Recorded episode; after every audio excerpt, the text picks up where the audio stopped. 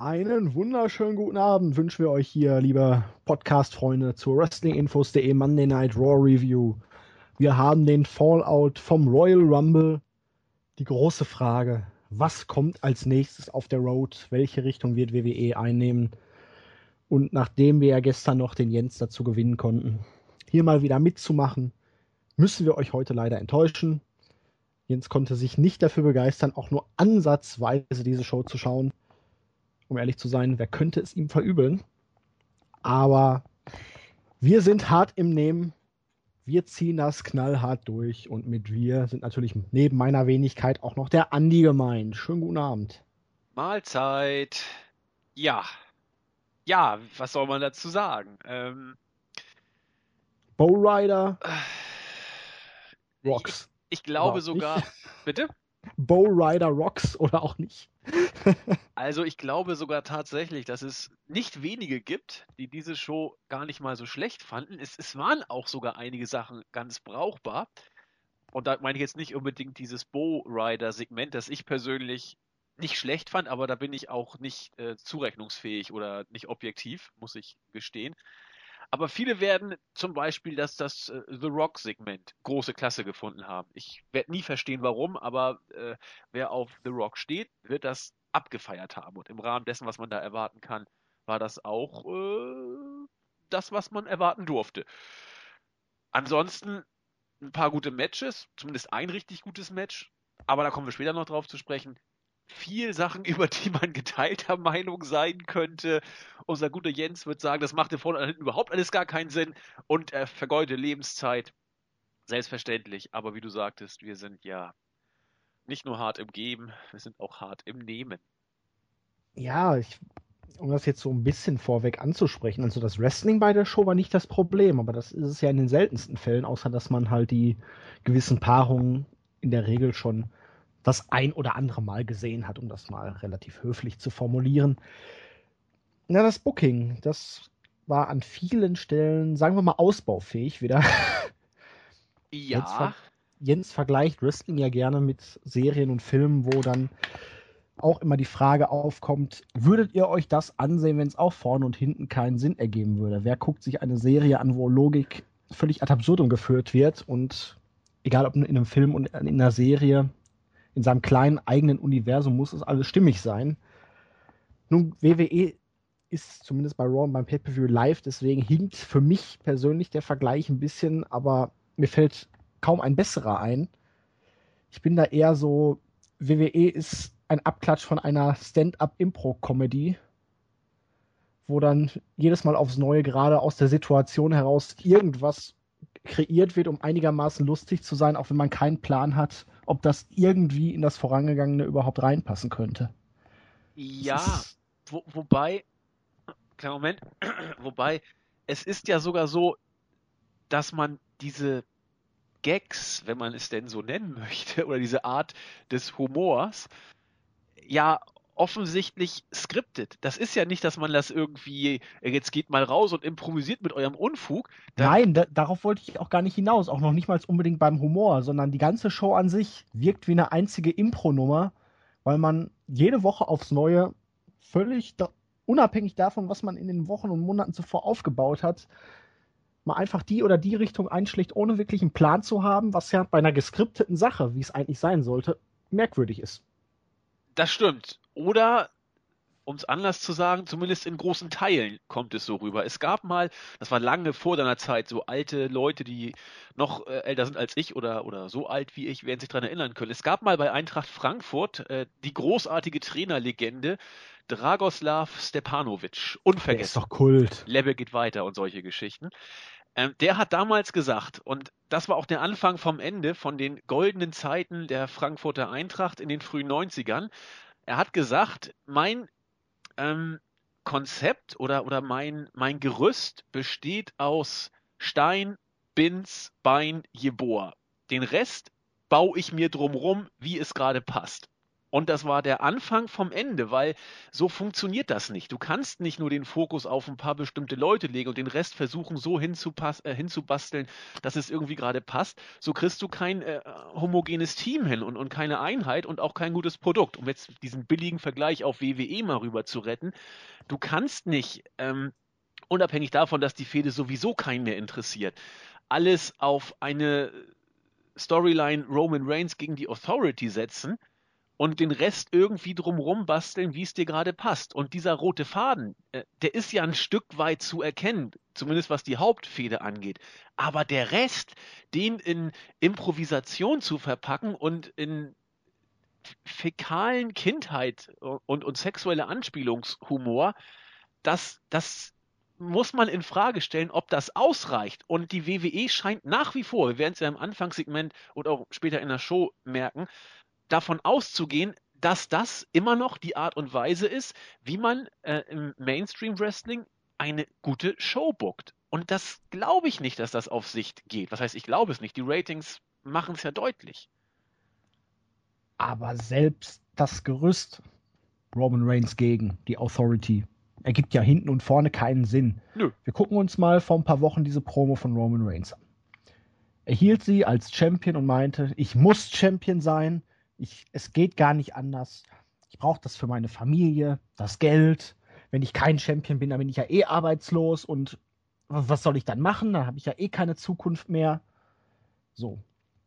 Wir hatten ja damals schon uns ein bisschen darüber echauffiert, dass suggeriert wird, die Topstars, die wirklich als Superstars weltweit angesehen werden sollen von Seiten von WWE, sind eigentlich absolute Loser, die außerhalb überhaupt nichts reißen werden und irgendwann arbeitslos auf der Straße landen.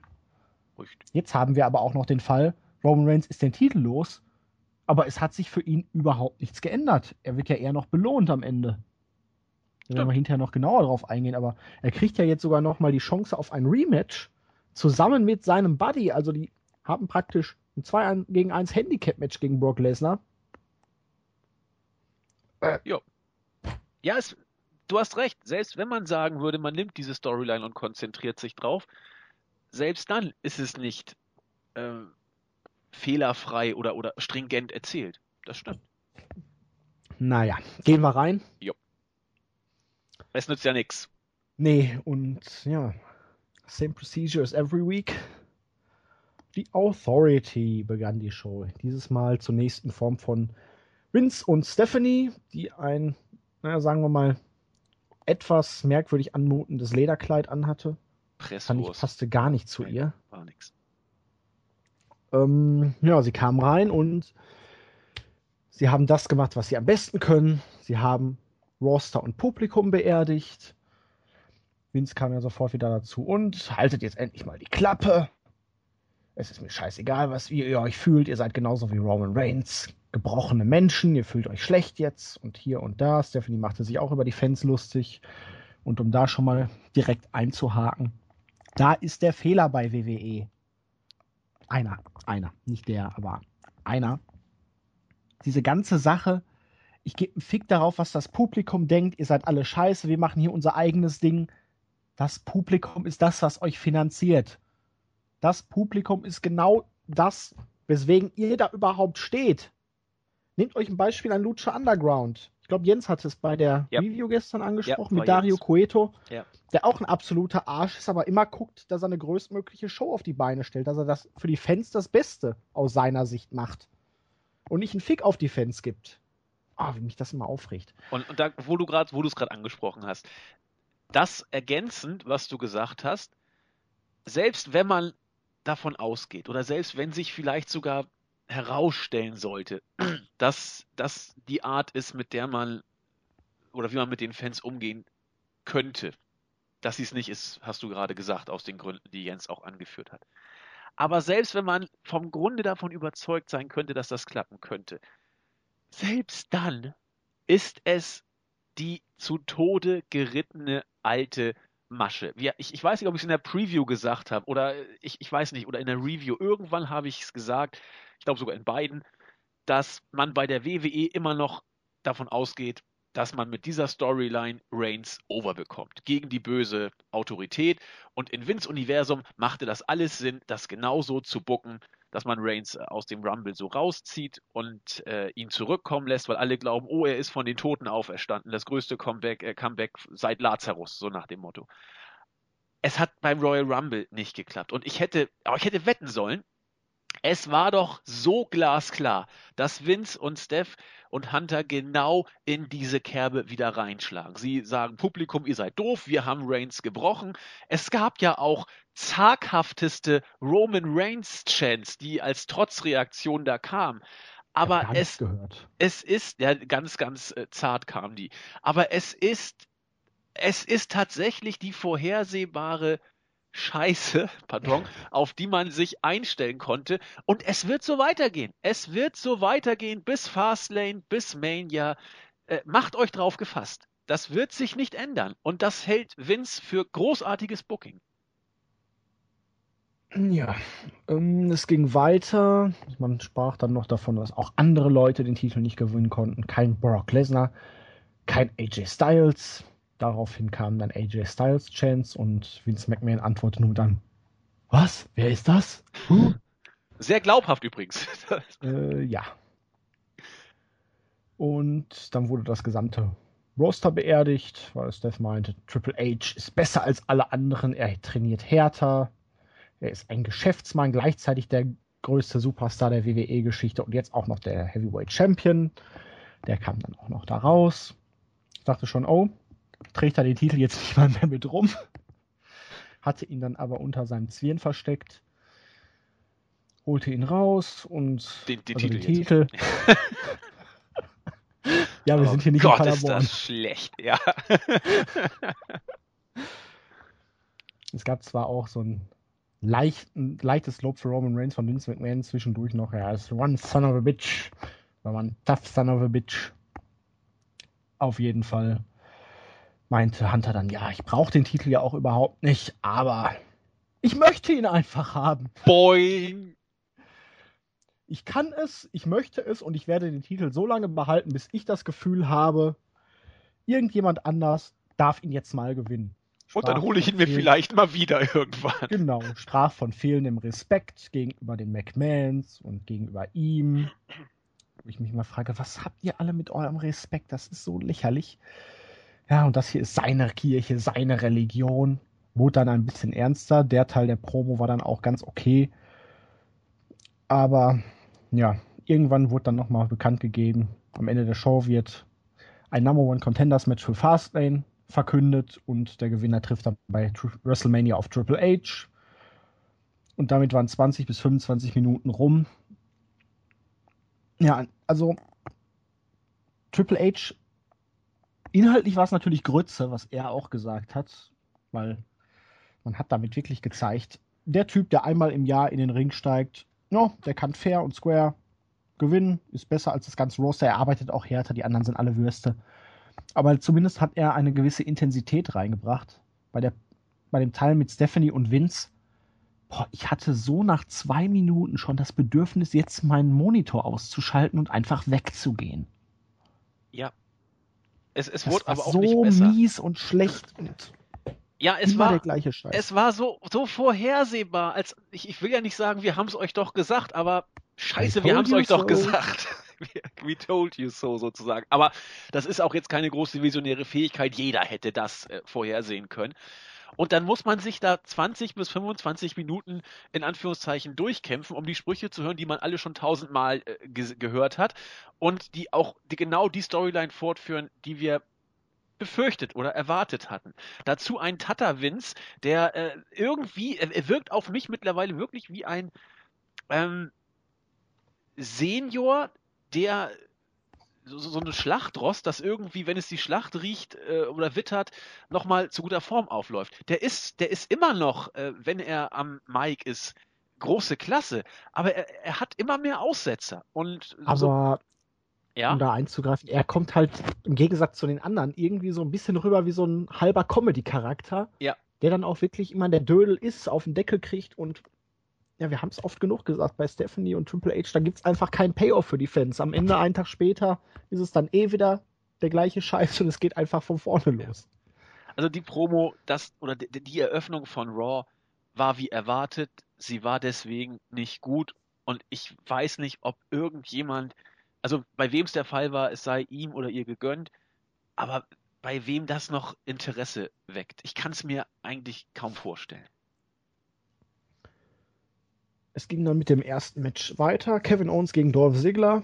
Owens hält immer noch sehr gut die Verletzung vom, äh, was war's? Last Man Standing Match beim Royal Rumble und hinter seinem Auftritt. Und ja, Sigler hielt mit, wurde dann am Ende aber clean in unter neun Minuten nach der Pop-Up Powerbomb gepinnt. Owens wurde gestärkt aber hier kann man sich natürlich für die Fans fragen, wer war jetzt der Face und wer war der Heel, weil Owens halbtot schleppte sich in den Ring und gewann das Match ganz clean. Ähm, Sigler kam jetzt nicht wirklich so facig rüber. Nee, ich weiß auch es nicht. Es war nicht unbedingt der beste Gegner für Owens hier. Ich weiß nicht. Also ich finde es gut, dass Owens gewinnt, clean gewinnt hier auch. Ne? Aber es ist so eine Paarung gewesen, die jetzt nicht unbedingt dafür gedacht war, irgendwie beim Publikum Heat zu generieren, zumal die ja nach dem Opening-Segment schon wieder ziemlich tot waren. Richtig. Ich weiß auch nicht genau, was diese Paarung bewirken sollte. Sie, sie, muss ja eigentlich dazu angedacht gewesen sein, Heat für Owens zu ziehen. Aber dafür hast du ihn, leider Gottes, aus Sicht von den Bookern, äh, im Rumble wie einen bärenstarken Motherfucker und Fighter dargestellt. Der schleppt sich ja, zum Ring, der, der, macht und tut. Er, auch hier geht er in den Ring, also äh, go, go, go, straight forward, äh, ist sich für nichts zu schade, tritt gegen einen Sigler an, besiegt ihn auch clean. Ich meine, ich habe auch Fight Owens Fight Chance gehört. Ja. Also, äh, du baust ihn auf wie einen richtigen Fighter. Also wie, wie kann man den denn ausbuhen? ich finde es gut, aber ja. ich weiß nicht, ob es das ist, was WWE beabsichtigt. Nö, das geht nach hinten los. Sie machen, sie, sie bringen Owens richtig over als, als hardworking man sozusagen. Und Sigler, klar, er, er, er ist jetzt nicht, nicht ausgebuht worden, aber er ist nicht, er ist nicht over. Er, er hat ein paar also Reaktionen also für seine, für seine Spots, bitte? Nicht mehr. Nee, er hat ein paar Reaktionen für seine Spots bekommen, aber, aber Owens war hier in der Gunst des Publikums mindestens ebenbürtig. Mindestens. Und äh, keine Ahnung, also er ist kein feiger Heel, im Gegenteil, er geht raus, er kämpft, er gewinnt. Und das ist genau sein Gimmick. Ja, es ist vor allen Dingen neu, ne? Ja, ja Walk Owns Walk. Nicht mehr der Run Owns Run aus dem letzten Jahr. Richtig. Also das ja, ist vielleicht nicht das. möchte man ihn ja nach WrestleMania oder so zum Face-Turn, weil Alvarez und Nelzer haben ja heute spekuliert, dass Ambrose über kurz oder lang im Raum von WrestleMania oder danach dann irgendwann wirklich doch nochmal Heel turnt gegen Roman Reigns, einfach weil man keine Heels hat und Roman Reigns einen Gegner braucht. Ja, halte ich für, für auch für richtig. Ich habe also nichts gehört von Wrestling Observer, ich habe noch keine Podcasts gehört, aber ich, ich würde es gut finden, weil ich habe einfach das Gefühl, so sehr ich mich freue, dass Ambrose immer noch over ist, er, er nutzt sich ab als Face und er ist als Heel, könnte er zumindest, so viel stärker sein, weil er wird, ich lege mich da fest, er wird als Face den Durchbruch bei der WWE nicht schaffen, weil man ihn nicht lassen wird. Und als Heel sehe ich bei ihm deutlich mehr Potenzial, zumindest was seine Option auch angeht, dass er ein guter, guter Face ist, dafür besteht, daran besteht kein Zweifel. Aber er wird in eine Sackgasse gebucht. Ja auf der Heel-Seite im Moment deutlich bessere Chancen hat, nachdem jetzt eigentlich das komplette Roster schon verjobbt wurde. Ja, exakt. Exakt. Schauen wir mal. Aber schauen wir mal. Match war ganz Match, okay. Ja, fand ich gut. Hatten wir zwar schon oft gesehen, aber ich fand es deutlich besser als die letzten Weekly-Matches zwischen den beiden, weil es war kurzweilig. Ja, kommt frischer rüber, weil es auch kürzer war und die Zeit, die sie im Ring waren, haben sie auch gut was gezeigt. Es ging nicht zu lang und deswegen war es für mich auch absolut okay. Ähm, Backstage war dann Roman Reigns und Jojo kam hinzu, um zu, ihn zu interviewen. Wiederholte praktisch die komplette Vince McMahon-Promo nochmal.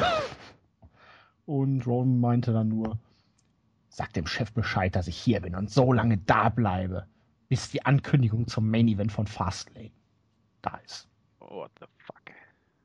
Wer hat ihm denn dann irgendwann eigentlich mitgeteilt, dass er heute ein Match bestreitet? Wurde das äh, geklärt? Ich meine nee. nicht. Nein. Nee. Ja. Muss ihm ja irgendeiner gesagt haben. Wahrscheinlich irgendein Agent. Irgendein Scherge, ja. Dann war es Zeit für etwas Merkwürdiges.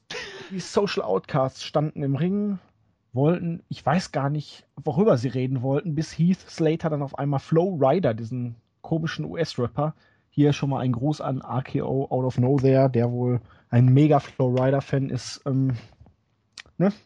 Äh, ich kann damit so, weder ja. mit der Musik, also das ist, für mich ist es ja noch nicht mal Musik, aber ich möchte da jetzt nicht drüber philosophieren oder streiten. Das gibt eh nur wieder Heat. Auf jeden Fall hat er ihn dann gesehen, ging raus. Es kam zu einem Wortduell und irgendwann forderte Slater ihn dann dazu heraus, komm in den Ring, lass uns ein Rap-Duell machen, hier gegen meinen Buddy, Bow Rider. Man legte ihm dann ein Kettchen, eine Sonnenbrille und ein Cappy an, also Bo Dallas. Und es kam zu einem Rap-Duell.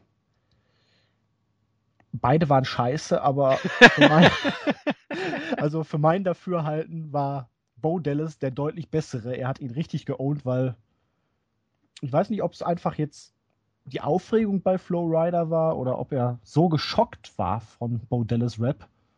Der hat ja gar nichts wirklich rausgekriegt an Lines, ne? Der musste ja, ja es, es, reimte sich auch äh, erschütternd wenig, ja, dem, was er erzählt so ein bisschen hatte. was ausgestottert. Ähm, ja, nee. hat er dann die Dudleys rausgerufen. Scheinen seine besten Freunde zu sein. Keine Ahnung, aber dazu gleich mehr beim Match. Also du wirst dieses Segment ja schon alleine einigermaßen abgefeiert haben, weil Bo Dallas da war und Bo Dallas dann auch noch Zeit zum Reden, Rappen, was auch immer hatte.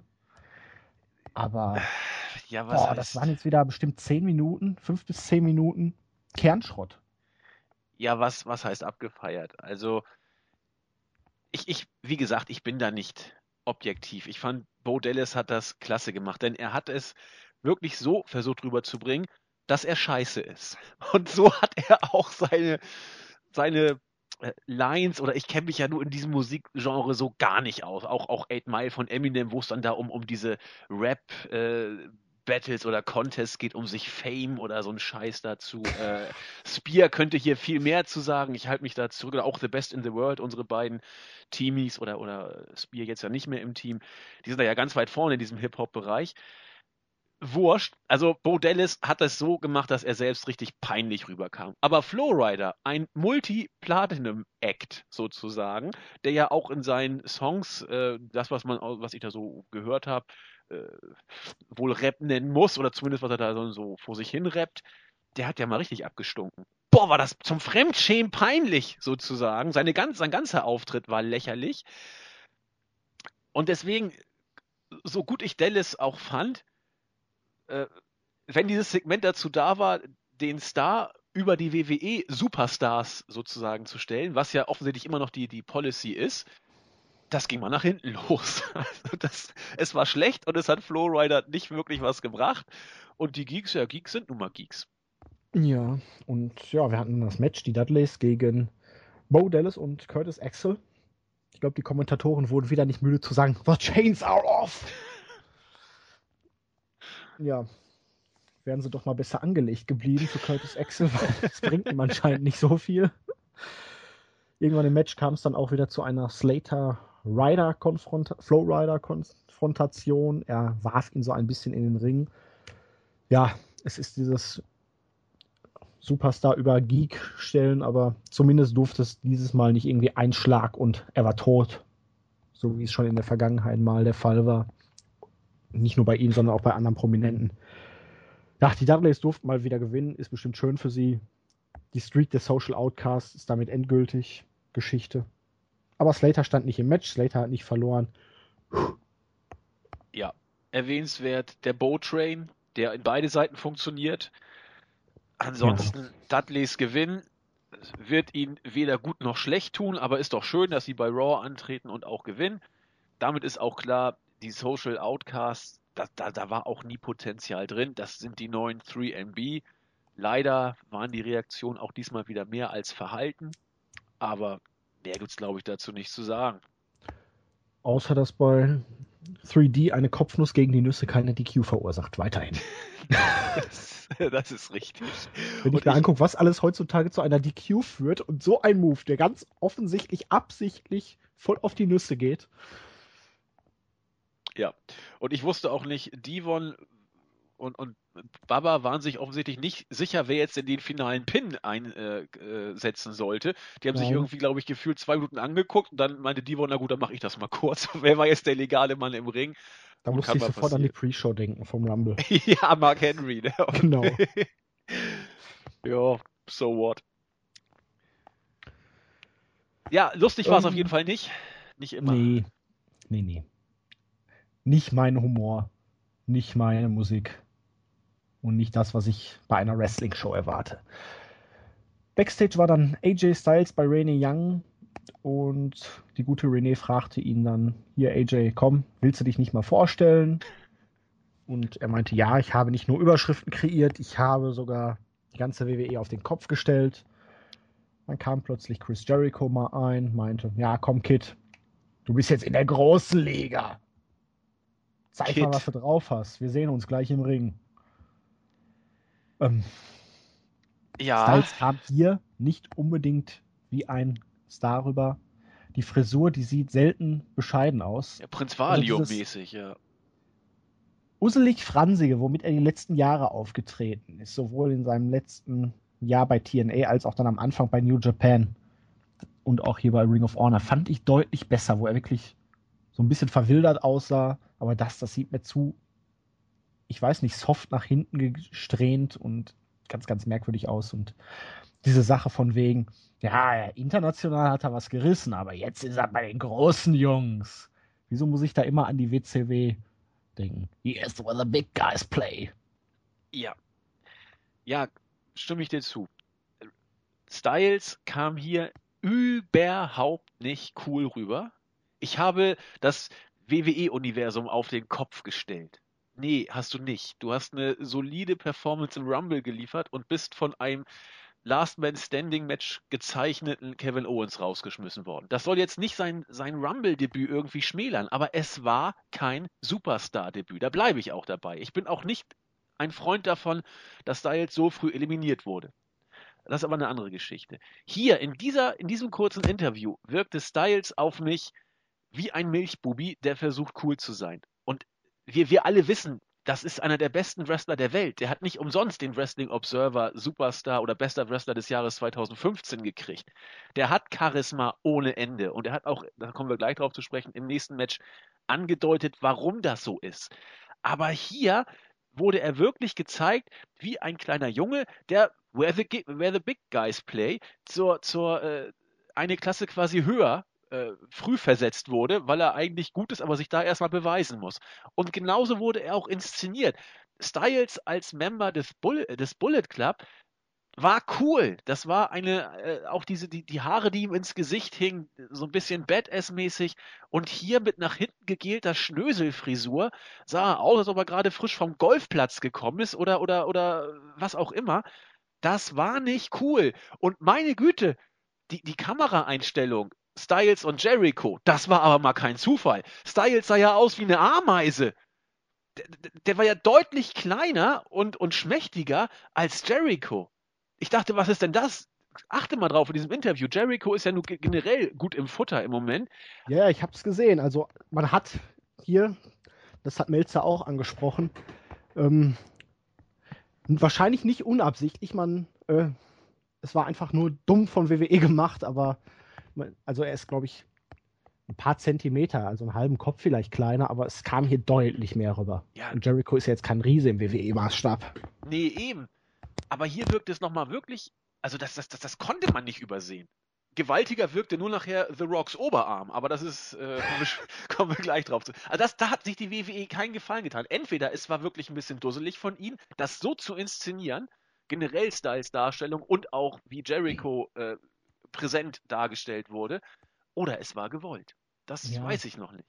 Aber es ist ja auch, warum so ein kleines Backstage-Segment mit Renee Young und dann kommt Jericho da rein, warum ihn nicht einfach mal mitten im Ring eine Promo halten lassen? Er wird dann von mir aus von irgendeinem unterbrochen. Wir setzen für nächste Woche ein großes Match an.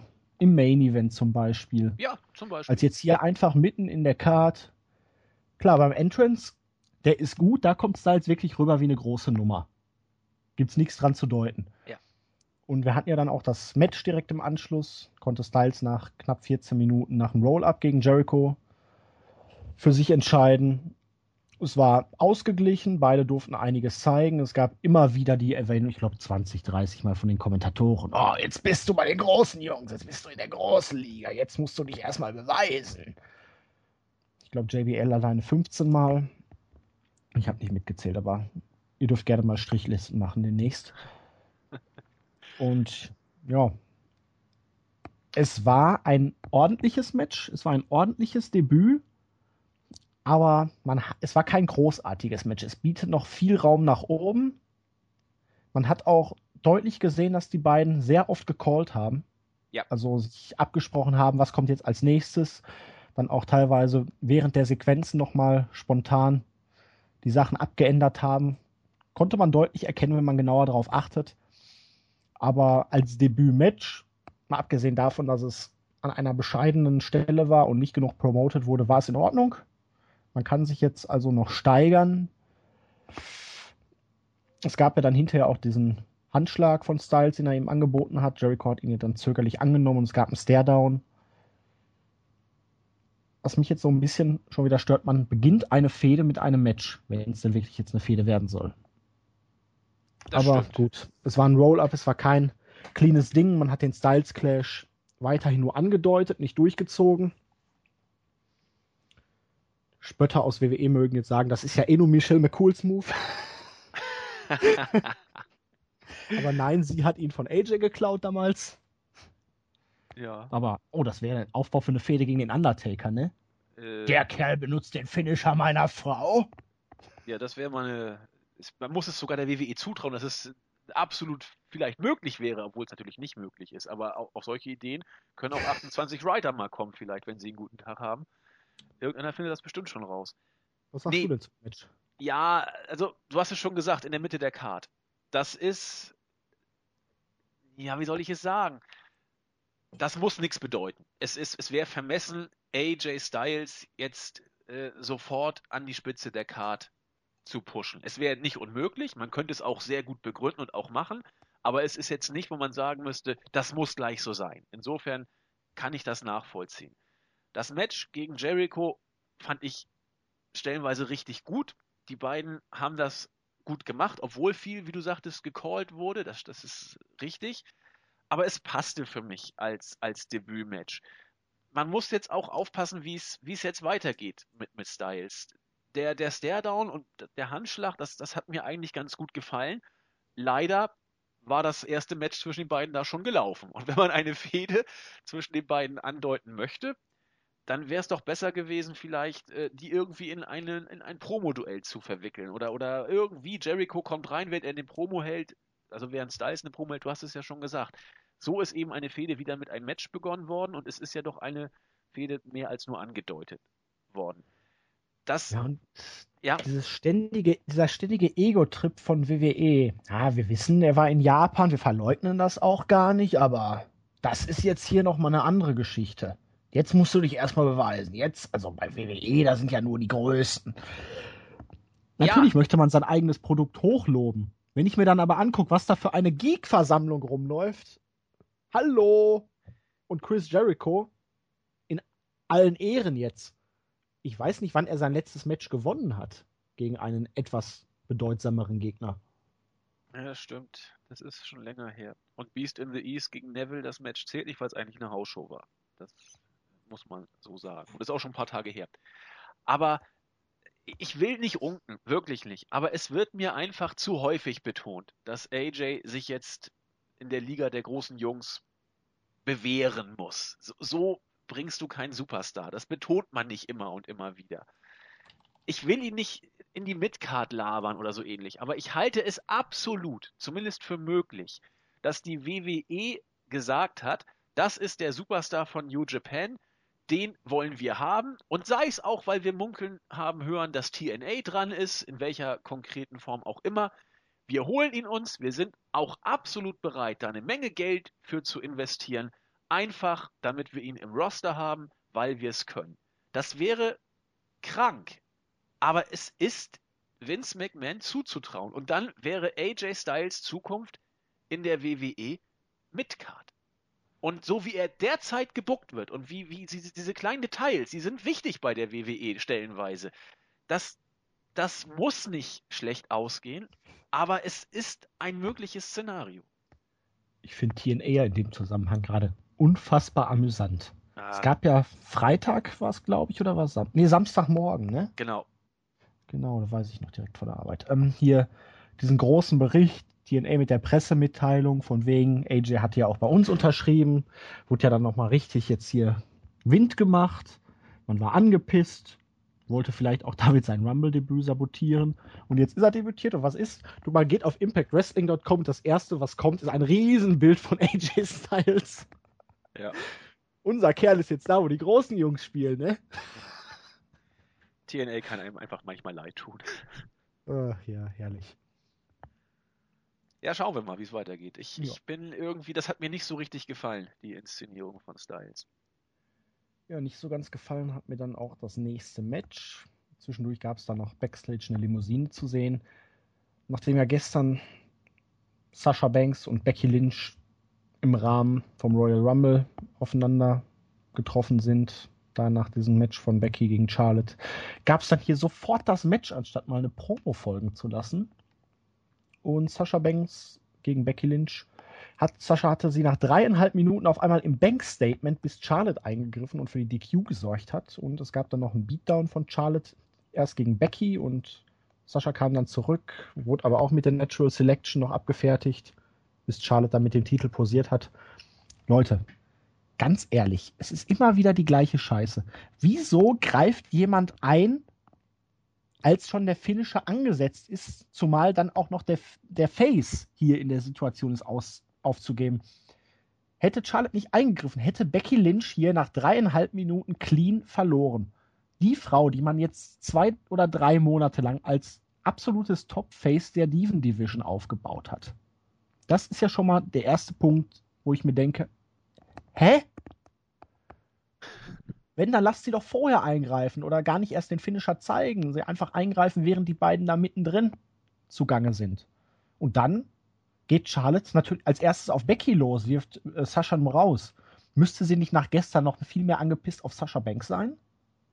Die hat sie ja dann nur abgefertigt, mehr oder weniger, weil Sascha nochmal zurückgekommen ist. Das passt doch bookingtechnisch hinten und vorne nicht mehr, außer dass man wohl wirklich jetzt erstmal eine Dreierkonstellation aufbaut, die aber auch völlig jetzt uninteressant ist, weil Becky ja hier ganz offensichtlich gegen Sascha Banks schon keine Chance hatte. Da, das wollte ich gerade sagen. Zu, zu, zu, zum einen kann oder muss man hier sagen, dass Becky Lynch ein Stück weit degradiert wurde, weil sie nach dreieinhalb Minuten im Bank Statement gelandet ist. Auf der anderen Seite hat man sie relativ offensichtlich wieder in die Konstellation zwischen Charlotte und Sascha Banks reingebuckt. Das, das ist doch absolut kontraproduktiv.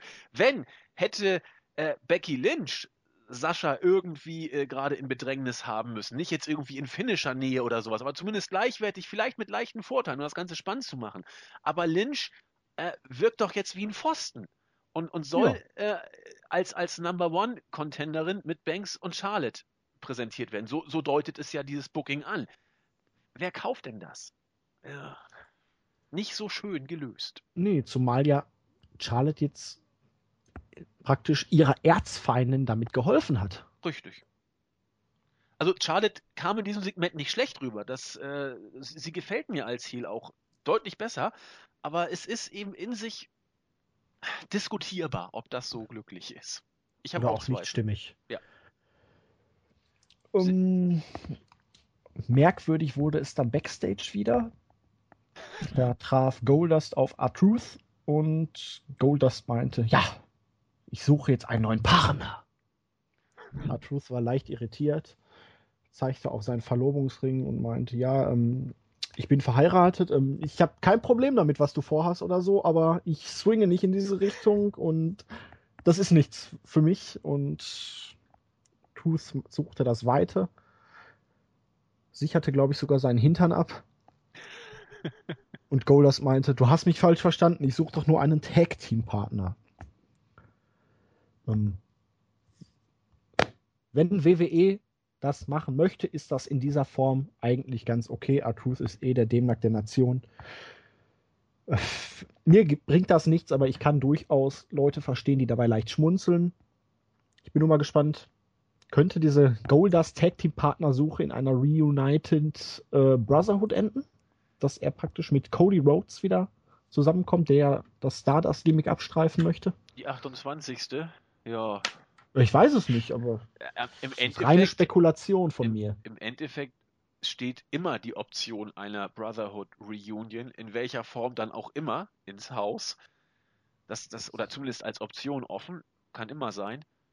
Äh, Wenn es irgendwen interessiert, ich meine, man muss ja auf Krampf irgendwie die Tag-Team-Szene versuchen, zumindest wenn man sie schon nicht relevant halten kann, zumindest mit ein paar Teams zu bestücken, die noch irgendwie antreten können. Zumindest neue Teams. Ja, und wenn das nur eben Golden Truth oder vielleicht wäre der Name R Dust vielleicht besser, äh, wenn es nur so geht, dann soll man es machen. Wirklich jucken tut's doch eh keinen. Also von mir aus, probiert's doch. An dem Punkt bist du also mittlerweile auch schon angekommen. Ja, ganz ehrlich, also Es ist doch völlig Latte. Ja, ist es doch. Also gerade im Tag-Team-Bereich. Also New Day sind immer noch relativ over und alles wird um New Day rum aufgebaut und es ist doch nichts mehr. Die Usos sind so kalt wie, wie noch nie, glaube ich. Äh, Kalt wie ein Stück Butter, ne? kalt wie ein Stück Butter. Schmeiß doch was Neues rein, es wird eh nicht in, funktionieren, es wird irgendwie gebuckt, wie es gerade passt. So what? Fuck it. Ja, ähm, kalt wie ein Stück Butter ist mittlerweile auch das Höllenmonster Kane. Er durfte mal wieder ein Match gegen Bray Wyatt bestreiten. Hatten wir ja, glaube ich, jetzt zum dritten oder vierten Mal, nachdem Kane über Wochen verschwunden war, dass er dann auf einmal wieder auftaucht und gegen Bray Wyatt ran darf. Wir durften hier erfahren, dass Bray Wyatt selbst gegen Kane mittlerweile Ablenkung braucht, um den Sieg einfahren zu können. Hat ihn jetzt nicht unbedingt wie einen potenziellen Lesnar-Gegner oder ein Monster aussehen lassen. Nein. Klar, Kane wurde dann hinterher noch von Strowman und Rowan und Harper mit dem komischen Choke und dem Double Chokeslam abgefertigt, aber bei mir blieb hängen, dass Bray Wyatt eine Ablenkung von Luke Harper auf dem Apron brauchte, um den Sieg einfahren zu können. Ja, da blieb bei dir mehr hängen als bei mir. Bei mir blieb hier überhaupt nichts hängen. Das, das ist eine Paarung, die, die mir seit dem äh, SummerSlam 2013, wo es ja das erste Mal diesen, was ich, Inferno-Match oder was für ein Scheiß war das, kein, wo der Das Ring mit da- den Kerzen, ne, mit den LED-Kerzen um den Ring. Ja, nee, da, da, wo der Ring auch brannte oder wo er angezündet, oh Gott, war das schlecht. Und ähm, seitdem ist mir die Paarung egal und damals war Bray Wyatt noch heiß, wohlgemerkt. Also da war Ja. er gerade ganz, ganz frisch und ein Ach, heißer super, jetzt habe ich Johnny Cash im Ohr, verdammt, mit dem Ring of Fire. Ja, genau. Das ist, doch, das ist auch ein gutes Lied. Das kann man ja, Ja. auch mal im Ohr haben. Nee, hier blieb bei mir nichts hängen. Kane, äh, er ist bemüht, sicher, er spult seinen Stiefel runter, aber Kane, äh, Jens hat es millionenfach betont, warum soll ich es wiederholen? Kane hat seine besten Jahre gehabt, er war nie wirklich richtig, richtig gut, passte gimmickmäßig in eine Zeit rein, wo es eben in Ordnung war. Aber hier ist er nichts mehr als ein Aufbaugegner für Bray Wyatt gewesen. Das wurde auch ganz klar deutlich. Sieben Minuten hat der Spaß gedauert. Wyatt hat es, wie du sagtest, nicht mal alleine geschafft. Er brauchte gewisse Ablenkung. Kane ist kein Demon, obwohl er vor ein paar Wochen noch einen Title Shot hatte. Ach, ich bin schon wieder geneigt zu sagen, who the fuck cares? Pardon. Ja, Pardon, ich bin Das- wieder lieb. gilt ja für dich dann auch beim nächsten Segment, denn die Limousine wurde wieder gezeigt und wer trat aus ihr heraus? Natürlich der Hollywood-Star, The Miz. Fand ich gut. Ja, war herrlich. Die Fans haben geboot, bis dann neben dem Most Must-See Superstar noch ein Pickup oder irgendwie sowas vorgefahren kam und da kam dann The Rock raus. Miz war angepisst, aber The Rock meinte so, hey Miss, alles gut, wir sind super drauf. Ich hatte sofort das Gefühl, ich glaube, der Kerl ist heute auf Speed. Er sagte dann auch irgendwas von wegen hier 14 Stunden da gemacht, um 4 Uhr aufgestanden und da und da. Ich bin ein bisschen aufgedreht. Traf dann irgendwann Backstage auf Lana, machte diverse sexuelle Anspielungen aus, von ihrem letzten Treffen in Brooklyn. Das muss wohl ein ziemlich versautes Biest sein. Wie ich heute erfahren durfte, hat Lana wohl mal wieder irgendetwas gesagt, was den Oberen nicht gefallen hat, weswegen sie dann hier bestraft wurde. Mit Rusev hat das nichts zu tun. Rusev ist beliebt backstage, alle mögen ihn. Aber er muss halt jetzt ausbaden, mehr oder weniger, was Lana verzapft hat.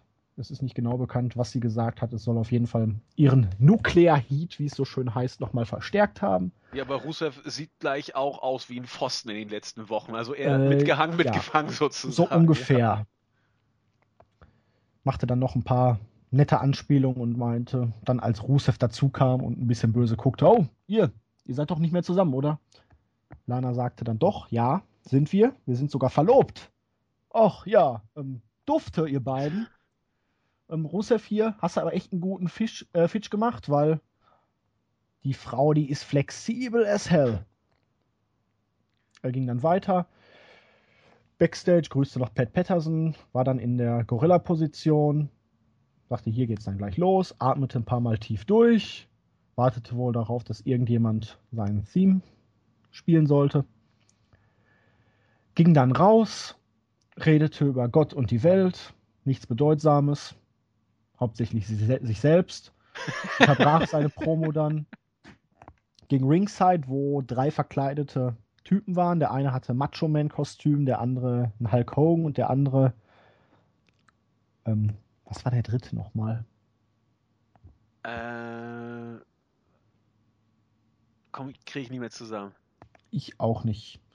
Auf jeden Fall hat er im WWE TV den Namen Hulk Hogan erwähnt diese Fans, die sollen wohl auch irgendwann vorher eigentlich schon mal von einem Security-Mann rausbefördert worden sein in irgendeinem anderen Match und dann wieder hingebracht. Ich weiß es nicht genau, ich habe das nur irgendwo gelesen. Brachte dann auch noch einen The Rock-Fan over, spielte ein bisschen, hat den Zeitplan vollkommen ad absurdum geführt, den er eigentlich hatte, weil es dauerte wohl deutlich länger, wie wir mittlerweile wissen, als die Promo eigentlich gehen sollte. Aber er ist Rock, er darf das wohl. The New Day kam dann raus, redeten darüber, wie er es nur wagen konnte, den Namen von Byron Sexton, das hatte ich gerade vergessen. Er kannte wohl Byron Sexton nicht mehr, laberte ein bisschen Stuss über Cole und Lawler und den komischen schwarzen Typen, der da am Kommentatorenpult saß. Wo ich mich dann auch wieder frage, Leute, das ist ein Kommentator im WWE-Fernsehen. Der soll die ganze Scheiße kommentieren. Dann suggeriert ihr, dass einer eurer Angestellten, wenn er auch nur jetzt ab und zu da ist, die Typen nicht kennt das macht doch das eigene Produkt wieder nur lächerlich. Auf jeden Fall ist Baron Sexton jetzt ganz großer Fan von New Day. Sie meinten dann, ja, du hältst dich ja hier für den People's Champ, aber wo ist denn eigentlich dein Gold? Wir haben hier Gold um die Hüften und Francesca ist auch aus Gold. Das Niveau ging dann wieder unter die Gürtellinie, als er die Einhörner als Lama-Penisse bezeichnete. Zum Schießen. Zum Schießen, ja. Es gab sogar einen seichten äh, Lama Penis Chant. Und ja, es ging hin und her und bliblablub. The Rock bat die drei dann in den Ring. Sie wollten aber nicht. Sie haben sich nochmal beratschlagt, aber haben sich dann doch entschieden, wieder zu gehen. Woraufhin äh, Rocky dann meinte, ja, Plan A hat anscheinend nicht funktioniert, also muss Plan B her. Und der Plan B ist Familie. Die Usos kamen im Haus, warfen New Day in den Ring. Es gab für Big E den Rock Bottom. Kingston hat einen Samoan Drop von einem Uso eingesteckt und Xavier hat doppelt Superkick, Spinebuster und den People's Elbow verpasst bekommen. Hat vorher noch ein bisschen geflennt und gebettelt, dass es nicht so sein muss. Und nach einer gefühlten Ewigkeit war dieses Segment, was zwar insgesamt durchaus nicht wenig unterhaltsam war, es hatte seine Momente, wenn man The Rock mag, aber es bringt nichts, es führt zu nichts es hat einfach, um ehrlich zu sein, nur Zeit totgeschlagen, weil glaubt wirklich jemand, dass The Rock beispielsweise bei WrestleMania oder so in der Ecke der Usos stehen wird? Ach Quatsch. Ja. Ach Quatsch. Wenn, wenn wird er tatsächlich selber irgendwie ein Segment machen, das sich nur um ihn dreht, oder er geht tatsächlich in den Ring. Aber das werden wir erleben. Also, ich, ich versuche mal dazu ein bisschen was zu sagen. Ich weiß nicht, was der Kerl genommen hat. Der, der also er, er wirkte, ich habe das versucht optisch mal. Speed, ne? Ja, oder irgendwie ein paar Linien zu viel weißes Zeug geschnüffelt oder so. Ich weiß es nicht, was da los war. Aber ich habe zuerst mal versucht, an wen er mich erinnert hat. Wie er dann da immer so durch die Gegend geguckt hat und, und so gestrahlt hat. Er sah für mich aus wie eine perfekte Mischung zwischen Buzz Lightyear und American Dad. Irgendwie so eine Kreuzung, so, so wie er da auch immer geguckt hat und so immer so schön die, die, die Hände so in, in die Hüften gestreckt und links und rechts gestrahlt, wie American Dad und Buzz Lightyear wieder das erste Mal da in, in, in diesem Kinderzimmer landet und sich als, als Space Ranger noch gefühlt hat. Da hat er auch immer so komisch geguckt. Also das war schon mal dachte ich, ja, doch, das ist es. Das, das muss The Rock gewesen sein. Und er hat sich benommen. Ich weiß nicht, ob ihr die Folge kennt von den Simpsons, wo Bart und Milhouse so ein Super Squishy trinken und dann vollkommen ja. äh, durchdrehen und äh, voll auf Droge sind und durch, durch Springfield laufen. Genau so hat sich The Rock benommen. Hüpft da Backstage rum, krabbelt hier Leute rum, belästigt andere Leute da. Das äh, das, das hatte in der Tat seine Momente. Ich kann diese Selbstbeweihräucherung nicht mehr ab. The Miss war für mich wieder klasse, hat The Rock auch gut inszeniert. Ich fand sogar Big Show nicht schlecht in diesem Segment. Ach ja, der wird ja auch noch von, genau, das hatten wir ja gar nicht erwähnt, von wegen hier, ja, Big Show, damals beim Royal Rumble und so. Ich habe das nochmal überprüfen lassen, wo wir beide aus dem Ring geflogen sind. Eigentlich hast du ja das Ding gewonnen gehabt. Und, Was ja, hätte aus dir werden können? Genau, du wärst der Star in Scorpion King geworden und hier und da ähm, klar, der Produzent vom Scorpion King hat seine Entscheidung über den Hauptdarsteller davon abhängig gemacht, wer WWE's Royal Rumble gewinnt. Aber Big Show war immer wieder den Tränen nahe, hat dann einen Laptop zerdrückt. Aber ich weiß nicht, Big Show hat mir hier echt nicht schlecht gefallen. Das wirkte so, so erbärmlich geschauspielert, dass er da anfängt zu heulen und den Laptop kaputt macht. Und äh, American Buzz Lightyear Rock sagt so, ach, alles in Ordnung. Das, Mensch, das ist ja hier, was hat, er hat irgendein Adjektiv gesagt. Äh, äh, phänomenal oder ich hab's nicht mehr drauf, was er gesagt hatte, als, als Big Show diesen äh, Dings kaputt gemacht hat. Schade, es war so eine Catchphrase. Ich habe sie leider schon wieder vergessen. Das, das war alles in Ordnung. Und also ich, ich, ich ertrage es nicht. The Rock dann mit seinen Promos im Ring und dann auch dieses mit den, mit den Usos und, und New Day als das äh, Kanonenfutter. Das ist, das mag ich nicht. Aber seien wir doch mal ehrlich, so ein Segment soll nichts aufbauen. So ein Segment ist dafür da, dass die Leute sich freuen, dass The Rock im Ring ist und dafür war es gut. Ich kann mit ja, dem Kerl nichts anfangen, aber dafür war das Segment wohl in Ordnung es ist ja auch relativ schön für New Day, dass sie jetzt wohl mit Rocky dann arbeiten durften. Aber die Usos gegen New Day wurde jetzt schon wieder weitergeführt. Das ist nicht. Und wenn man ihn doch da hat, und es hörte sich ja so an, als wäre er jetzt das einzige Mal irgendwie vor WrestleMania da, so wie er das zum Ausdruck brachte. Wir sehen uns dann bei WrestleMania oder irgendwie so. Ähm, da kann man doch mehr rausmachen noch irgendwie. Aber ja, es war okay für das, was es war, er kann halt wirklich gut reden, aber ich hatte auch wirklich das Gefühl, der war auf Speed oder so. Ja, also irgendwie muss er da was zu sich genommen haben. Das. Ja, gut, wenn er um 4 Uhr wach war und dann 14 Stunden gearbeitet, ich, ja, wahrscheinlich hat er da irgendwas. Wenn es nur viel Kaffee war. Wenn es nur viel Kaffee war, ja. Aber was suggeriert mir zumindest jetzt, dass diese Fehde zwischen den Usos und New Day irgendwie noch weitergeht und das macht ja. mich jetzt nicht sonderlich glücklich, um ehrlich zu sein. Ich meine, wenn es eine Erkenntnis aus dem Rumble gibt, dass dann, dass die Usos tot sind. Also da, dann muss man doch wirklich nur kein großer Experte sein, um das Deswegen zu sehen. hat man es wahrscheinlich jetzt versucht. Ja, aber das, das, G-Pop mit Rocky. Das bringt doch nichts. Also, Natürlich nicht. Die Leute schreien Us und ein paar aus Mitleid, oh. Aber das. Oder, oh. oh oder, äh. aber interessieren tut das doch schon lange keinen mehr. Und wenn das jetzt die große Trendwenden-Idee war, die Usos mit Hilfe von Rocky overzubringen, herzlichen Glückwunsch. Also, ja, 28 Writer. Apropos, das interessiert doch eh keinen mehr. Wir hatten ein Random Divas Tag Team Match zwischen Natalia und Paige auf der einen und Brie Bella und Alicia Fox auf der anderen Seite. Äh, Rampage von Paige gegen Bella nach 2,45 Ende im Gelände. Braucht man nicht weiter drüber sprechen. Ich, ich hab's geskippt, tut mir leid, ich kann dazu nichts sagen. So klemmt man sich den Schmarren nicht und gibt diese Zeit irgendwas, was es wirklich braucht. Naja, es hätte ja länger gehen können, aber Rocky Segment hat ja auch viel Zeit gebraucht. Stimmt. Streich den Scheiß! Zehn Minuten geben, ne? Ja, ja, äh, oder streicht es ganz. Lass Rocky noch zwei Minuten über seine gewaltigen Oberarme reden oder wie er Lana von hinten geknallt hat. Irgendein Mist. Aber dieses Match, das kann man sich doch wirklich, also. Und Rusev hat gefilmt. Was weiß denn ich? So. Weiter. Ja, zumindest die Welt wieder in Ordnung für die beiden. ja, man kann man sagen, drauf, ja. Genau. Das ist einfach nur eine sexuelle Vorliebe. in der Tat. Und das ist ja auch in Ordnung. Aber dann so ein zweieinhalb Minuten Match zu bringen, das A keinen interessiert, B nicht wirklich was bringt, außer Total Divas zu pushen, ey, lasst es doch dann. Mm, ja. The Miz war dann im Ring, wollte eine Promo halten, wurde dann von Kalisto, dem neuen US-Champion, unterbrochen. Das führte zu einem Non-Title-Match zwischen den beiden. 9 Minuten 50. Kalisto gewann gegen Miz, nachdem Salida del Sol, als er ein Skull-Crushing Finale so ausgekontert hat, dass er einfach die Seile hochlief und ihn dann praktisch übersprungen ist. Ähm, Im Observer Radio haben sie heute gesagt, dass das Match gar nicht gut war, so lala. Also ich muss sagen, ich fand das Match ganz prickelnd eigentlich. Ich fand es auch nicht schlecht. Vielleicht daran gelegen haben, dass es eine ganz neue Paarung war, dass Mist jetzt nicht so groß ist, sodass hier nicht so dieses typische, wir bauen das Match von kleiner Mann gegen Giant auf, dieses Underdog-Feeling aufkam. The Mist hat hier eine gute Rolle gespielt. Ich fand das Match, um ehrlich zu sein, besser als die ganzen Weekly-Matches zwischen Kalisto und Del Rio. Ich weiß nicht warum, aber vielleicht auch einfach, weil ich The Mist dann doch noch ein bisschen abgewinnen kann, so geekig er auch ist.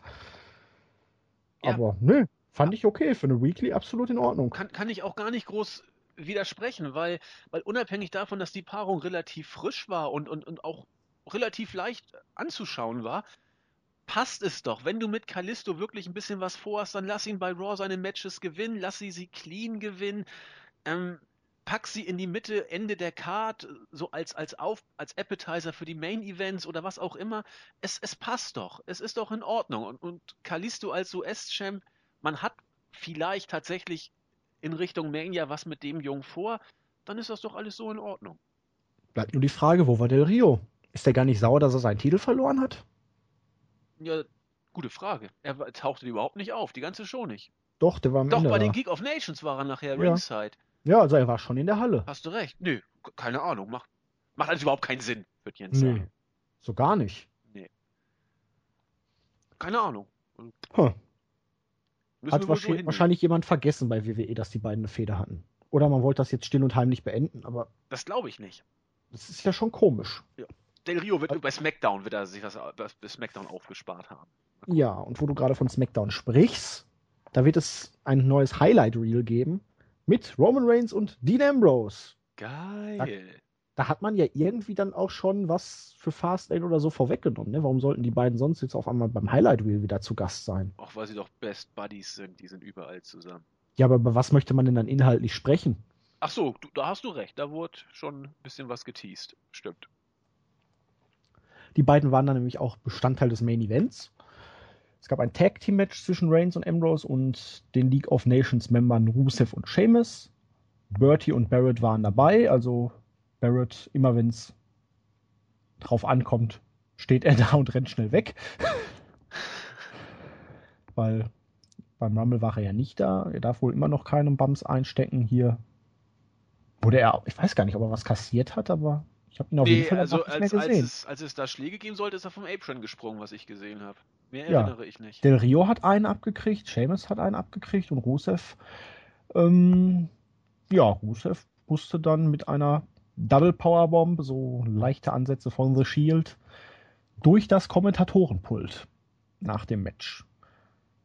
So, erstmal zum Match selber. Reigns und Ambrose haben das Ding in 15 Minuten gewonnen. Nach einem Spear von Reigns an Sheamus. Es gab so eine lange Dominationsphase der Heels, wo dann Ambrose immer wieder versucht hat rauszukommen, kam dann nicht, aber irgendwann gab es dann den Tag und den Hot Tag und es wurde konfus. Aber am Ende haben die Faces halt, oder zumindest Reigns und Ambrose gewonnen. Gegen die beiden Geeks, die Kommentatoren wieder, boah, wie kann man Roman Reigns nicht beeindruckend finden? Äh, äh, ja. So, deine Meinung zum Match war okay? Ja, aber ich, ich, ich konnte dem einfach nichts abgewinnen. Ich weiß nicht, in, welch, in wie vielen Varianten wir das jetzt gesehen haben. Das war natürlich in Ordnung. Du musst natürlich äh, Raw auch mit so einem Main-Event eigentlich abschließen und es ist auch folgerichtig, das so zu bucken. Aber vielleicht fand ich es gerade deswegen auch so, so langweilig, weil es vorhersehbar war, weil wir es oft genug hatten. Äh, interessant, wenn man das Ganze interessant finden möchte, wurde es eigentlich erst nach dem Match. Äh, und während des Matches bleibt mir wieder in Erinnerung, ich achte da ja immer dann bewusst drauf, die Reaktionen für Reigns waren wieder, das war, das war nichts. Das war weder Bu noch Hurra, das war, zumindest habe ich das irgendwie falsch interpretiert. Also ich habe da keine großen Reaktionen wieder gesehen für, für Reigns beim Main Event. Und es war, glaube ich, der erste Auftritt von Reigns in der Halle, außer seiner, seiner komischen äh, Interview-Aktion mit, ja, mit so Jojo. Viel war da jetzt nicht da, ne? Nee, fand, fand ich nicht dolle. Und deswegen, das Match war eben das Match. Hast du schon was gesagt zu dem, was danach passierte? Du hast, glaube ich, angedeutet, dass da. Nur bisher okay. durch das Kommentatorenpult. Gut, das reicht ja auch erstmal.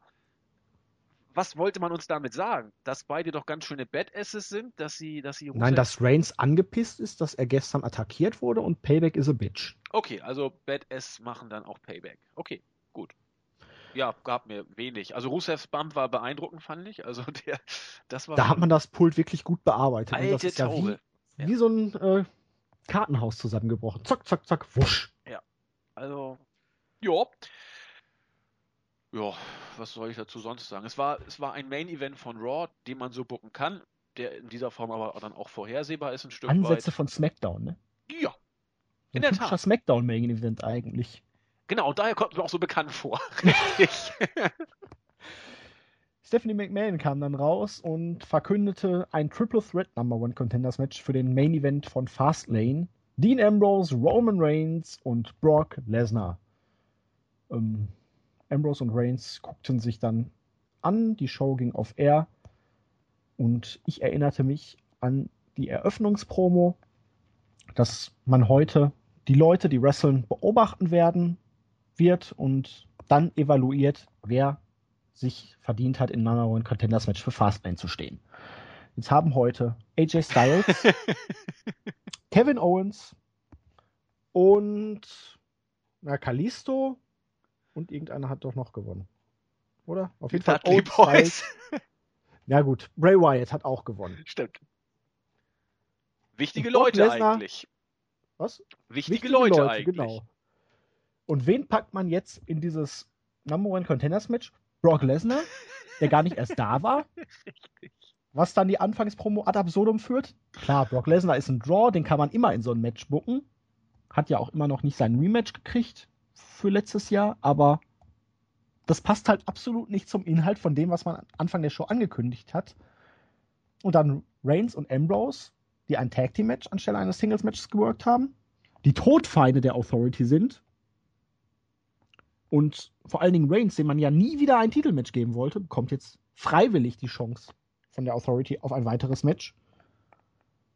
Und keiner der League of Nations, keiner der eigenen Schergen ist in diesem Match vertreten. Und was noch viel interessanter ist, die böse, böse Authority, die Heels, die Roman Reigns aus allem rausgescrewt haben, booken ein Number One Contenders Match, in dem ausschließlich Faces sind. Wo ja. in aller Welt ist da auch nur der Ansatz von Sinn. Klar, Ambrose ist drin, um den Pin zu fressen, gut. Aber hallo. Weil es best for business ist, Julian. Ja, natürlich. Es ist best for business. Ich, ich weiß es nicht. Also, du hast all das, was, was du gesagt Damit hast. besteht man Roman Reigns ja dann doch eine gewisse Zugkraft zu, und auch Dean Ambrose. Eine Zugkraft, die man AJ Styles, Bray Wyatt oder Kevin Owens in diesem Zusammenhang ja gar nicht zugesteht. Offensichtlich. Ja, das kann man wohl so sagen, dass man das so rüberbringen möchte. Und es ist ja auch so. Also, ich weiß, dass alles, alles Marks können mit Reigns, also die haben ihn mittlerweile schon wieder sowas von über. Und es war eine Zeit lang, wirkte es ja gar nicht mal so verkehrt. So um, um, um den Jahreswechsel. Dezember war so die Zeit, wo man mit ähm, Reigns ja einiges versucht hat und auch einiges ich will nicht sagen, richtig gemacht hat. Über, aber die ganze Storyline stinkt einfach. Ja, ich habe ich hab ihn sogar über, muss ich sagen. Booking.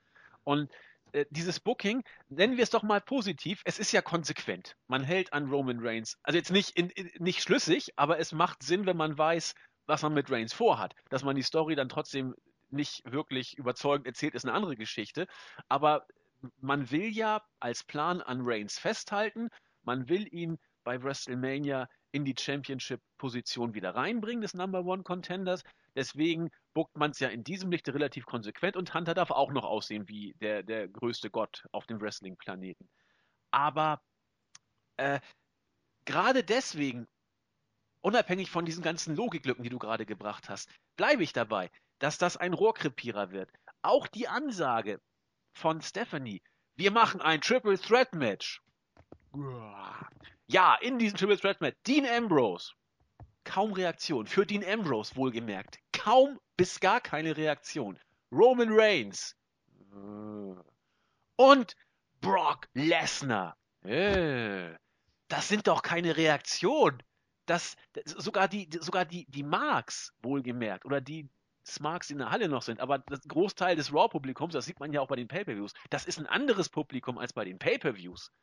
Aber auch die sind, die sind ja fast gelangweilt von der Story ja. und wie man sie erzählt, sogar von Brock Lesnar. Ich bleib dabei, der Auftritt von Lesnar beim Rumble, wie er da lustlos einfach ich bleib dabei, auch während des Kampfes stellenweise ein bisschen lustlos rüberkam, aber wie er gegangen ist nach dem Kampf, das, das wird Spuren hinterlassen haben.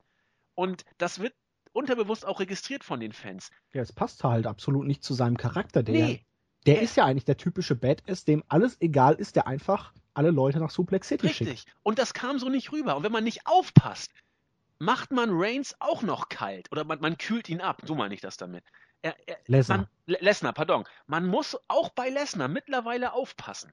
Und, und du hast hier im Moment ein Triple Threat Match, das jetzt am Tag der Verkündigung schon unglaublich langweilig rüberkommt. Da muss die WWE radikal aufpassen, dass Fastlane nicht zum Rohrkrepierer wird. Zumal du hast jetzt drei Leute reingebuckt, von denen Reigns zu 100% derjenige ist, der am meisten ausgebuht wird. Und wer wird wohl gewinnen? Roman Reigns. Exakt. Freunde der Sonne. Ambrose. Und ich habe es ja vorhin schon mal scherzhaft versucht, hier in unserer WhatsApp-Teamgruppe zu erklären, wie man das jetzt aus, aus Authority-Sicht einigermaßen logisch erklären könnte. Es ist ja Best for Business, drei Top-Draws, auch wenn man sie alle irgendwie nicht haben möchte, oder zwei davon zumindest nicht in diesem Titelmatch. Aber Ambrose und Reigns, sie werden sich bestimmt gegenseitig verprügeln und da Triple H ja eh den Titel überhaupt nicht braucht, sondern ihn einfach nur für den Moment einfach mal haben will, weil das kann, hat er dann auch gar kein Problem, gegen Lesnar anzutreten und den Titel dann möglicherweise wieder zu verlieren, weil eigentlich geht es ihm ja nur darum, Roman Reigns eins auszuwischen. Aber selbst diese Logik, die jetzt schon wirklich weit her konstruiert ist, es passt hinten und vorne nicht. Das ist einfach ganz großer Bockmist. Weil ähm, Ihr wolltet ihm kein Titelmatch mehr geben. Warum, aus welchem ansatzweise logischen Grund gebt ihr ihm jetzt freiwillig die Chance auf einen Title Shot? Ja, das Einzige, wie man es erklären könnte, ist, weil wir wollen, dass er in diesem Triple Threat Match irgendwie gedemütigt wird. Oder wir haben Lesnar engagiert. Ach, das ist doch Quatsch. Natürlich ist das Quatsch, aber das wäre die einzige es ist doch sogar eher ein Handicap-Match für Lesnar. Ja, so natürlich. Es ist vollkommen richtig. Es wird, dann müsste Ambrose vorher von der Authority noch gekauft werden und sich in den nächsten Tagen oder Wochen als Authority Guy, sag ich dann mal. Dann hätte man ihm entpuppen. aber auch beim Royal Rumble den Titel geben können, in dem Triple H einfach dann sagt, Reigns ist draußen, tschüss, ich gehe. Ja, aber das macht ja schon wieder viel zu viel Sinn. Ne, das richtig, das, das wäre das wär richtig konsequentes Storytelling gewesen. Und dann hättest du Reigns vielleicht sogar overgekriegt mit so einer Storyline. Opfer Ambrose als Babyface äh, zugunsten für Reigns, äh, zugunsten von Reigns. Und lass Lesnar als, als äh, den Söldner, der er ja sein soll, zusammen äh, mit, mit Ambrose äh, als Authority Guys. Also Lesnar macht das, wofür er am meisten Geld kriegt, also kämpft er zur Not auch äh, gegen Reigns, wenn das Geld bringt. So, so könntest du ihn vielleicht sogar overbringen. Nur dann hättest du auch, äh, in der Tat, dann hättest du Hunter aus diesem Scheiß rauslassen können. Den hättest du dann nämlich nicht gebraucht. Ja. Gut. Tja. Ich brauche Hunter schon seit Jahren nicht, aber. Vor allen Dingen, du hast ja überhaupt jetzt, wo Hunter das, den Titel hat, gar kein Druckmittel mehr für dieses Match. Also die ganze Authority-Geschichte, die geht ja definitiv nach WrestleMania weiter. Mal angenommen, man hätte Reigns jetzt den Titel verteidigen lassen. Wären auch alle Leute unglücklich gewesen. Dann hättest du aber zumindest irgendwie glaubhaft ein Ende der Authority langsam einläuten können, von wegen Hunter setzt die Authority aufs Spiel und Reigns den Titel. Ja. Aber so aber du glaubst doch nicht allen Ernstes, dass sie die Authority-Storyline fallen lassen. Die läuft Nein, seit 18 aber, Jahren. Äh, ja, aber man könnte sie aus den Shows verschwinden lassen. Man könnte endlich mal, was weiß ich, einen clean Cut machen. Von mir aus lasst sie face turn, dass sie einmal pro Show Backstage irgendwie was ansetzen oder mal eben kurz rauskommen und was klären. So wie es William Regal als GM von NXT macht. Keinen großen Wind um irgendwas, sondern mal eben das und das ankündigen oder so und fertig. Ja, gut, dann. Das wird den Shows mal echt gut tun. Ich kann diesen ganzen Rotz nicht mehr sehen. Es wird aber nicht passieren. Ich weiß, aber irgendwie, an irgendwas muss ich mich doch festhalten. Ja, du hast ja recht. Wir Du müssen doch ja die recht. Review machen. Ja, du hast ja recht. Dann, dann hoff mal weiter. Äh, ich übe mich in Zweckpessimismus und guck mal, wie weit ich damit komme. Dann Ach. sag doch mal so dein, deine Gesamtmeinung zur Show. Äh, Lebbe geht weiter. Ist meine Gesamtmeinung zur Show. Nein, wie du, du sagtest es so schön, wrestlerisch war das gar nicht mal schlecht über weite Strecken, wie es so häufig ist bei Raw. The Rock wird seine Fans begeistert haben. Auch, auch wir konnten dem ganzen Jahr äh, einige heitere Sachen abgewinnen. Big Show und The Miz waren großartig. New Day waren anstrengend. Diesmal muss ich als bekennender New Day-Fan äh, auch sagen. Äh, Booking-mäßig haben wir, glaube ich, alles angesprochen. Äh, äh, fast hätte ich gesagt, eine typische Raw-Ausgabe. Könnte man so sagen. Wobei ich sie jetzt insgesamt vielleicht sogar noch einen Tacken stärker sehe. Ja. Als einige der vorigen Ausgaben, wenn ich mir mal diese ganze Main-Storyline wegdenke und auch dies und das ausklammer und das und jenes. Ähm, Ja, muss man wohl so sagen. Das, das stimmt. Es, es war schon mal Aber- deutlich schlechter. Aber toll ist es trotzdem nicht. Nein, nein, ich weiß nicht, wie ich es beschreiben soll. Es war etwas kurzweiliger. Es zog sich nicht ganz so in die Länge, nachdem man das Eröffnungssegment dann Überstanden hatte. Überstanden hatte, genau, das ist das richtige Wort. Es war zwar vieles dann noch, dieses komische möchte gern Rapper-Segment und dieses Rocky-Segment, was unfassbar lang war, aber ja, Es war trotzdem weit entfernt, eine gute Wrestling-Show zu sein. das auf jeden Fall. Ja, das sollten wir auch so sagen. Und ja, ich bin gespannt auf die kommende Woche. Ja, ich nicht. Aber wir werden es ja trotzdem. Werden wir eine. Erklärung dafür haben, warum man Roman Reigns und Dean Ambrose eine Chance auf den Titel gibt? Oder eine Chance auf eine Chance auf den Titel? Glaube ich nicht. Glaube ich nicht. Man wird einfach da weiter rumbucken, dass Reigns von der Authority äh, gepiesackt wird. Es wird keinen interessieren. Hunter wird sagen, die Authority ist toll, Roman Reigns-Fans sind doof. Und das wird weitergehen bis Mania. Ähm, ja. Werden wir den Payoff sehen zwischen Lana und Rusev? ich bin gespannt. äh, ja. Nee. Ach Gott. Ähm, du willst wohl bestimmt ein paar Leute grüßen, oder? Ja, ich, willst du jemanden grüßen? Ich weiß, dass äh, wir ein paar. Ja, äh, grüßt du mal, ich suche gerade, ich öffne gerade mal eben. Nein, wir haben von äh, YouTube, da hat heute der Dennis Weidner Geburtstag. Schöne schön. Grüße. Und der The Prototype, der möchte auch gegrüßt werden von YouTube. Auch dich äh, werde ich hiermit grüßen, ganz offiziell. Fühle dich gegrüßt. Ja, auch von mir herzliche Grüße und Geburtstag. Ist immer gut. Ähm, Und aus dem Forum grüße ich dann heute einfach mal den The Fabi, den Awesome, den Asperger Crow, den KM. Oh, ich dachte, der ist verschwunden. Hat er das nicht angekündigt? Kimi hat schon wieder sein Comeback bekannt gegeben. Ach so. Boah, ey, der ist ja, kommt ja öfter zurück, wie Big Show die Gunst wechselt, aber So kann man es wohl sagen. Gut. Do Ich grüße Moni88. Ich grüße, hat Geburtstag hat. genau, Moni hat Geburtstag, richtig. Ich grüße, jetzt hast du mich aus dem Konzept gebracht, unsere Mädelsfraktion. Dann grüße Page. ich eben den JE2601, weil der auch heute Geburtstag hat.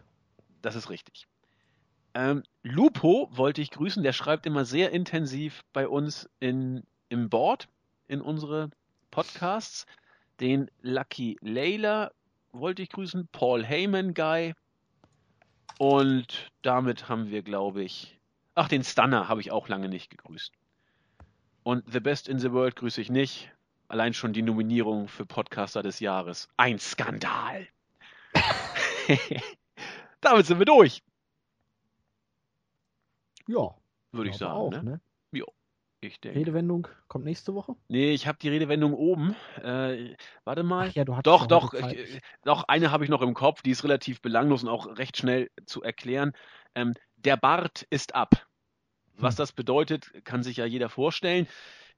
aber wie ist diese Redewendung entstanden? Äh, in der Tat, es hat auch was wirklich mit einem Bart zu tun und entstand wohl so um die Jahrhundertwende des vom, vom 19. zum 20. Jahrhundert, als alle wichtigen Persönlichkeiten aller oder allen voran natürlich seine Herrlichkeit Kaiser Wilhelm II den Vollbart äh, abgenommen hatten und so einen schönen äh, gezwirbelten Schnauzer trugen. Da hat dann der ganze Volksmund gesagt, oh Gott, wir müssen jetzt hier alle mitmachen.